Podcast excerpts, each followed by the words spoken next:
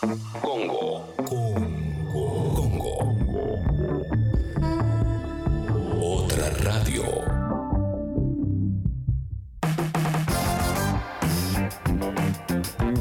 Llegó el momento de recibir a Martín Rodríguez eh, en este comienzo de la temporada 2020 de Sexy People. Buen día, Martín.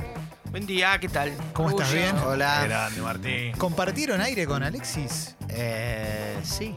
¿Compartieron aire ya? Compartimos, no, aire no, pero compartimos Momentos. Momentos. Momentos. Sí, sí. Yo con Alexis somos muy fan de, de la televisión de otra época, ¿viste? Hablamos mucho de esas pavadas. Sí. Y te voy a hablar, y nos gusta también hablar en presente del pasado. Entonces le cuento a Alexis, yo a Martín Rodríguez lo conozco, viéndolo en un programa de Canal A.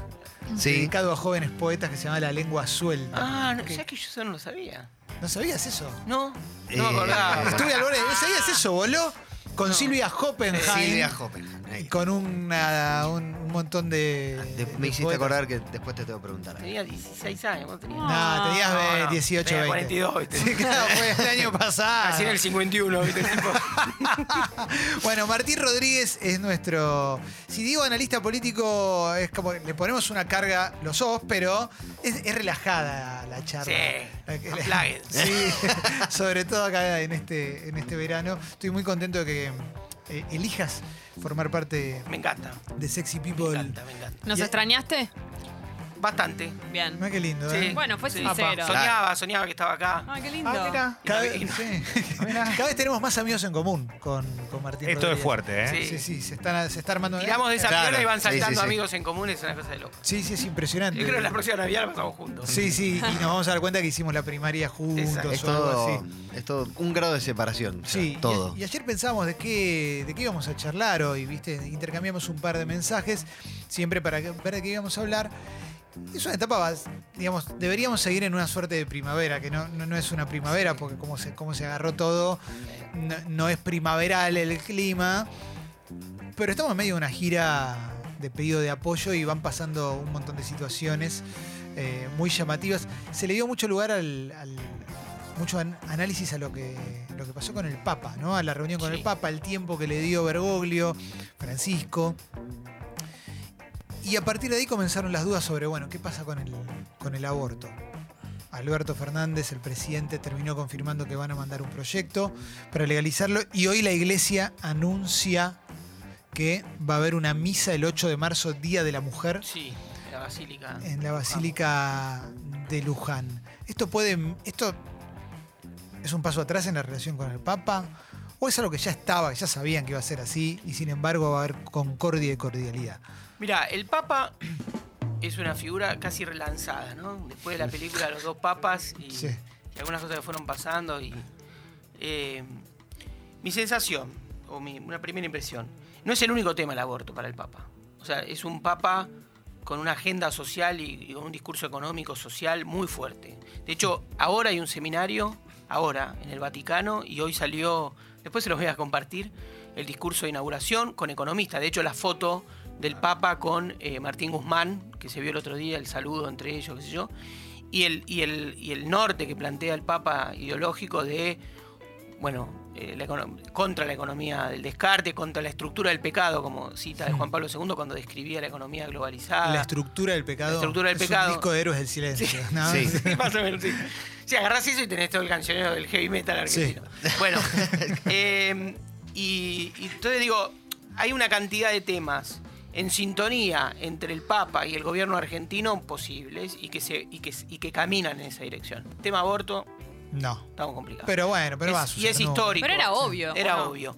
Yo creo que todos, todos saben, es previsible, es previsible también que haya una respuesta, es previsible que haya una- un movimiento, digamos, una defensa de tipo corporativa, que es mucho más que eso de parte de la iglesia. Es decir, digamos, son muy visibles los movimientos eh, urbanos, la, la- la movilización en general de minorías, es un país muy movilizado como la Argentina, es decir, vos vas a ver el pañuelo verde, vas a ver el, movimiento feminista, es un oleaje que, digamos, que en algún sentido transformó la política, ¿no? Ahora, también existe lo otro. Decir, exi- no, no lo digo para jugar al equilibrio ni para ser compensatorio, pero digo, para mirar un- un- una foto amplia y compleja como la Argentina. Existe una Argentina y un eh, digamos, segmento de la sociedad vinculados a esos valores. Sí. ¿no? Entonces es muy difícil la discusión. La discusión en- de derecho es una discusión siempre manta corta, porque yo no es que estoy, no estoy de acuerdo con vos sobre no sé qué de la alícuota. eh, No, no estoy de acuerdo con vos con, un- con lo que vos planteas como un derecho. Entonces Sí. es una discusión, es una especie de grieta sin superación, ¿no? No- que no genera era- una fractura. ¿No estamos ya también en una etapa de no estoy de acuerdo con vos porque sos vos? En Pero en general, ese tema no. No, con ese Claro. tema no. Sí. Porque me- eh, ayer no hablamos de esto que te voy a decir ahora, pero me acabo Sí. de acordar y para mí es, me resulta relevante porque tiene que ver con este síntoma que tiene el mundo Sí. de yo creo una cosa y, y me armo mi verdad como, como, como sea. Cuando pensábamos en charlar un poco sobre la deuda, veo como manifestaciones de parte de ex miembros del gobierno, o sea, del gobierno anterior, como si no hubieran tenido ningún tipo de responsabilidad en, en- en la deuda que se adquirió. Y mientras yo estaba de vacaciones, salió a hablar Macri Sí. diciendo, Que yo les avisaba, eh, claro. que- y, y sin Claro. embargo, Sí. como si... Sí, sí, sí. Entonces- sí, sí. Bueno, eh, eh, digamos, los prejuicios. Vos fíjate, este fue el verano de los prejuicios. No quiero hacer sociología así, pero digo. Y un verano de escenas, algunas son siniestras, digo, lo- los 10 rugby, que, que- que a la vez tampoco eran 10 rugby. Uno es, si vos lo pensás, era, veamos una, una es- hagamos una, una descripción, Hmm. eh, sorteando la parte siniestra que tiene y horrible. Eh, a- digo, a mí por lo menos me angustiaba. Sí, no era- pensar, monstruoso, era monstruo, era algo que no tenía. Pero vos decís, el principal acusado de ese, de esa, de ese crimen espantoso es un muchacho, vos decís, era el rugby, bueno, un pibe de Zárate que veraneaba en Villa Gesell, hijo de una funcionaria peronista de Zárate. Hmm. Es decir, no hacía, no cumplía los requisitos del tipo ideal del rugby. Vos decís, el rugby te lo imaginás viviendo, no sé, en la horqueta. Sí, claro. ¿no? Te enfrente, imaginás- enfrente de la cancha del CADU. La- Exacto. Cuando ves el partido por televisión, Esa- la casa tiene dos plantas. Exactamente. Entonces, al final no hace. Y el, y el chico y la víctima, Fernando, un- un- además, a- según toda la descripción, un, un tipazo, que sea un, pibe- Sí, un claro. pibazo divino, bueno, pero también hijo de encargados de edificio, vivía en Recoleta, vivía en una escuela marianista, Hmm. ¿no? Es decir, entonces, vos decís, qué, qué compleja la Argentina, cómo te Sí, rompen claro. los prejuicios. Sí. Si vos solo pensás y te atás al sentido de las cosas que tus prejuicios te permiten ver, ¿no? Entonces, y bueno, al final la Argentina es un país tan choto en un mundo que te patea los prejuicios Sí. también, ¿no? Si, si tomás cinco minutos y lees las cosas, vas a ver que las cosas no son tan así. Bueno, lo mismo llevado a la política. Es decir, estamos pasando por un momento donde, sí, uno ve que hay una especie de macrismo testimonial que se ríe del monstruo que generó. Sí, El traspié de Axel Kisilov, que, que lo tuvo, digamos, que en la negociación, yo creo que hubo muchos errores políticos acumulados en esto de Axel. Sobre una tentativa de fondo que a mí me gusta, que es, es un gobernador que quiera, me distraigo un minuto, pero es un Sí. gobernador de la provincia de Buenos Aires que quiere agarrar el toro por las astas, quiere ir y no ser un gobernador más de esa provincia con blindaje mediático y, su- y surfeando una ola imposible. Caso Scioli y caso Vidal, los dos. Sí, los dos. Y si me apurás un poco, creo que fue peor Scioli que Vidal. Sí, sí, sí, Digamos, lo- aún cuando fue, obviamente, atroz el gobierno de Macri Sí. y no el de, el de Cristina. Pero, entonces, Axel quiso, Axel quiere inscribirse en otra lógica, a lo mejor en la de un Solá, incluso la de Dual, es decir, voy a gobernar la provincia, voy a generar los recursos para esta provincia. Tal vez no tiene eh, el estilo político más eh, eficaz para lograrlo. Entonces terminó embarullado en una negociación en la que perdió por todos lados. ¿no? Si propuso una quita, no, no se la dio, terminó pagando lo que, lo que tendría que haber di- dicho el día uno de última, que pagaba porque por lo menos ahorraba el costo político Sí, de claro. negociar mal. Y aparece el macrismo riéndose como si no fuesen Como si ellos no tuvieran nada que ver. Claro, yo pensé que cuando iba a aparecer Macri al mes y decía soy Mauricio Macri, hace un mes que no tomó deuda, ¿viste? Claro. Excelente. ¿Viste? Ya entró, ya entró, ya entró, ya entró, ya entró. ya estamos Ya entró, ya tu, tu hit ya entró. No, sí, sí, pero no, pero todo lo contrario. Por la eso. tomaron los otros. Y la tomaron los otros. Él nunca tiene el poder. Pero Él eso es Macri nunca tiene increíble. el poder. Sí, sí.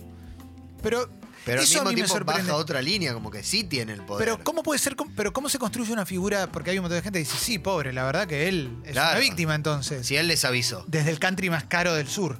Lo está diciendo, Total, está diciendo total, de Cumelén. sí, de Cumelén. Sí, Del sí, país. Del país, Del país, sí, Sí, sí, diciendo, no, yo la deuda, no, nada que ver. Es- eso es tremendo, eso es tremendo. Pero bueno, ¿quién está peor entonces? Porque ahí también tenés una construcción que es, tenés el que lo quiere hacer y le sale mal, Sí, tiene menos valor que el que le importó un pito, lo hizo para el culo y ahora se hace el boludo. sí. Volvamos al principio, a, lo- a- a tu pregunta, del Sí. Papa. Yo digo, a- Alberto, que es un gran acumulador político, eh, se lleva el- la aprobación o el visto bueno del Papa y la mediación del Papa en tema de deuda. Sí. ¿Cuánto puede influir? Eh, vamos a decirlo rápido. todo el discurso de los papas de los últimos 30 años es antiglobalización. Incluso el de Juan Pablo II, que llegó, a- que llegó para combatir el comunismo, que se caía solo, digamos. ¿no? Uno dice la experiencia real del socialismo en, el blo- en la Europa del Este se caía solo. Alquilate una película de Bagdad y mira lo que era Polonia y ya está. Ahora, se caía solo y el Papa Juan Pablo II lo empujó también, Sí. ¿no? Bueno, o fue uno de los más de- del Scrum para empujarlo y para tumbarlo. Ahora, terminó diciendo el comunismo tenía semilla de verdad, Juan Pablo II. Es decir, la economía, la economía global, la crítica a la economía global es una constante en el discurso del Vaticano. Por supuesto, con, con Francisco adquiere mayor volumen porque viene del sur y porque tiene una cosmovisión ideológica sólida contra eso. Él puso una metáfora, la de la economía del descarte, que usamos todos, y es bueno. Entonces tiene un aliado ahí. Alberto fue por Macron en Francia, un presidente muy, muy importante en ese difícil equilibrio que está haciendo Europa, y también tiene el apoyo. Entonces, el tema, ¿qué obsesiona? Con, ¿Qué es el gobierno de Alberto? Alberto, Barra Guzmán y 10 más. Estamos con Sí. eso. Todo lo demás es, eh, digamos, 2020 sí. exacto, exactamente. O sea, ese es el Este tema. año va a ser eso. La Es urgencia es eso. esa. No sale eso y estamos, y de verdad vengo todos los días, o no, o directamente no. Nos vamos todos, salimos en el ferry, hacemos el programa desde, ¿viste? Sí. Ahora, si no sale eso, y, y bueno, tiene que salir. Por eso yo veo que, que está actuando, digamos, con prudencia y de a poco. Ahora, a la vez, como hay necesidades políticas, y el tema del movimiento feminista es un tema que está en el centro de la política, y que Alberto tomó un compromiso y a lo mejor lo quiere honrar. Em, Y que también sabe que un montón de personas eh, están esperando eso de él, que de alguna manera lo votaron Total. por eso. Mira, en, en algún sentido, eh, y esto no, no es, es- es- intento ser descriptivo, pero para ver una racionalidad en las cosas. Cuando nace el kirchnerismo, el kirchnerismo in- con- digamos, consagra una alianza con el progresismo argentino. Y esa Sí. alianza se llamó Acto en la ESMA. En términos Claro, reales. sí. Bueno, ¿qué hizo? Bueno, Claro. la ESMA, el acto en la ESMA. Y a partir de ahí todo lo demás se ordena. ¿Cuál es la ESMA? Lo decía José Natanson. ¿Cuál va a ser la ESMA de Alberto Fernández? Probablemente pueda ser el aborto. Sí. Sí, donde él, con un sector del progresismo, ancla su referencia y su compromiso. Por supuesto, eso va a tener costos. También los tuvo la ESMA para ¿no? hay una hay una pequeña obsesión, de, de acuerdo al medio es pequeño o grande, de, por la relación entre Cristina Fernández y Alberto Sí. Fernández. Em, De hecho, hoy en Infobae ah, citaban una frase del negro oro, como que la virome la tiene Sí. Alberto, pero la tinta la tiene. Viste que todo el tiempo Sí, sí. buscaba. Sí. Bueno, en, en fin. Y, mm, y eso está, está bastante. ¿Existe una grieta ahí adentro? No, no sé si grieta. Mira, a ver, ponemos grieta a todo. Nah, sí, Porque nah. las diferencias existen siempre. Es decir, yo creo que yo creo que no tienen suerte separada hoy, Alberto y Cristina. Es decir, pueden tener discusiones sobre cosas. Por ejemplo, a mí me da la sensación de que eh, la influencia de Cristina sobre el, sobre el estilo y sobre los primeros pasos del gobierno de Axel Kicillof es más notable. Claro. ¿no? Eh, el- Viste, Axel tiene un estilo más clásicamente kirchnerista, o sea, se organiza en torno a los conflictos. Sí. Uno diría, Alberto se organiza en torno a los problemas más que los conflictos, ¿no? Como Axel ya marcó dos, tres enemigos, ¿viste? Te da el nombre de un fondo, Ah. ¿viste? A mi juicio, eh, un error político. Eh, corregible porque nadie acumula lo que pierde Axel. Porque no es que tenés a Vidal así, ¿no? Digamos, eh, o a una figura política bonaerense que pueda acumular. O sea, hoy yo creo que es Axel tratando de encontrarle el tono y el estilo a su propia gobernación. Pero se nota más un estilo kirchnerista. Alberto, indudablemente, no tiene un estilo estrictamente kirchnerista, tiene un estilo propio. No, de hecho, si hay algo que trata es de, de correrse un poco del estilo Exacto. clásico. En política exterior, que es muy importante, mostró al final una apertura. Digo, su, primer, su primera visita fue a Israel con Netanyahu. O sea, eso es. Ahora, también dicen, yo escuché of the record diciendo, no, eso, fue, eso, eso es una cosa que él pensó con Cristina, eso a Cristina, no sé, como Cristina tuvo, dicho rápido, tuvo, fue parte de la decisión. Bueno, en buena hora. Probablemente descubriremos por ahí un sector, un alma pragmática en Cristina que siempre fue más, más rígida. por Sí. ahí. Bueno, no lo sabemos. En- a priori diría que no tienen la suerte separada. Entonces, la- las tensiones puede haber, son muy internas, la relación depende mucho de una relación personal que construyeron y no van a ser, no se van a jugar ahora hacia afuera demasiado. No esperemos eso. Salvo que haya un traspié económico grande del gobierno, que, Claro. se genere- que tenga su 2018 como lo tuvo Macri, y ahí se ve. Viste que el macrismo era todo, estaba tipo el club de amigos todos en Chapadmalal, Sí. camisa celeste, ¿viste? Y de golpe No, tipo, el dólar, el dólar despuntó un toque y se volaron todos. Se Quedó. Macri, Peña y Antonia, ¿viste? Y no quedó nadie. Sí. Qué amigos, ¿eh? Bueno, eran los mejores amigos de los últimos 50 años, ¿no? eso. Es increíble. Increíble, menos código, ¿viste? Y bueno, eso, eso hay que ver, ¿no? Si cuando se abre la, la ventana del avión en pleno vuelo, ¿no? Es decir, los que no están muy sólidamente agarrados, vuelan. se van ¿Y a- vo- vos percibís algún tipo de organización opositora en este último tiempo? Para mí el, el macrismo le da, Macri, Macri y su, o sea, están teniendo los mismos dilemas que tenía, eh, situate cuatro años atrás. ¿Qué tenés? Tenés un macrismo duro, ideológico y no territorial, yo te pongo ahí, desde Pichetto hasta Bullrich, hasta Fernando Iglesias, que dice, no, nosotros, ¿eh? y un eh, cambiemismo, ma- macrismo más, más blando y negociador, como son los gobernadores, radicales, sectores que tienen eh, peso territorial o algunos intendentes bonaerenses que tienen que negociar. Entonces siempre se mueve entre, entre los que tienen oposición con responsabilidad institucional y los opositores más testimoniales que tiran, man- ¿viste? que tiran manteca al techo, tipo Fernando Iglesias. Total, no tiene nada, no maneja, no, no debe ir ni a la reunión de consorcio. Estoy terrible, ¿eh? Está, está- está bien, está bien, el mejor momento. Está muy bien, está muy bien. ¿Tenés alguna, ya para ir cerrando, te quería preguntar si tenés alguna reflexión sobre Ricardo Alfonsín en España? Me encanta. Me parece una justicia poética. Además, eh, eh, Raúl Alfonsín, su primera gira fue a España. Fue era un hijo de España. Ellos decían nieto de España, el primer presidente Sí. democrático y nieto de España. Me parece un acto de justicia poética. La, la- la influencia de un embajador es, es un gesto político Claro. en un momento donde España más vuelve a girar a la centroizquierda con el gobierno de Pedro Sánchez. yo, me parece puro gesto político. No, no creo que sea demasiado relevante. Bueno, hoy metiste un hit, ¿eh? Metí. Metiste, no, no, me- me Vale. metió varios goles y un... y un- Pensé que ibas a preguntar por la baña, que Yo debe también. estar en el bosque. Nada, debe estar en el bosque, que- claro. Imaginó citar, viste, un medio, la cosa complicada. Eh, las bien, Crocs. duendes, duendes, ¿eh? Creyendo en ¿Qué duendes. música escuchará la baña? Clásica. Enia. Clásica. Enia. para mí escucha clásica. Clásica. Para mí escucha... Enia. La Puede ser. La venia. Ah, Sí. la veña. No, no, no. Enya no creo. Enya. ¿Vos te imaginas a la baña? Sí. Enya. Aspen en el auto.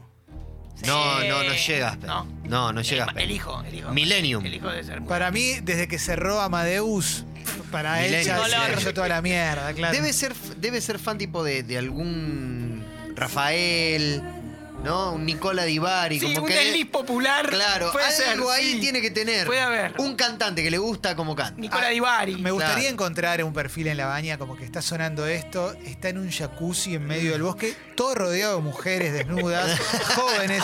Como eso sí me encantaría, con velas, Un todo. contraste, ¿no? Y- y- bueno, ¿Qué Pero las medias, ¿no? Sí. O sea, las Me duele medias porque es un hombre de bien. Sí, Te claro. juro que lo respeto, pero sí. Gracias Martín por haber venido. ¿eh? Gracias.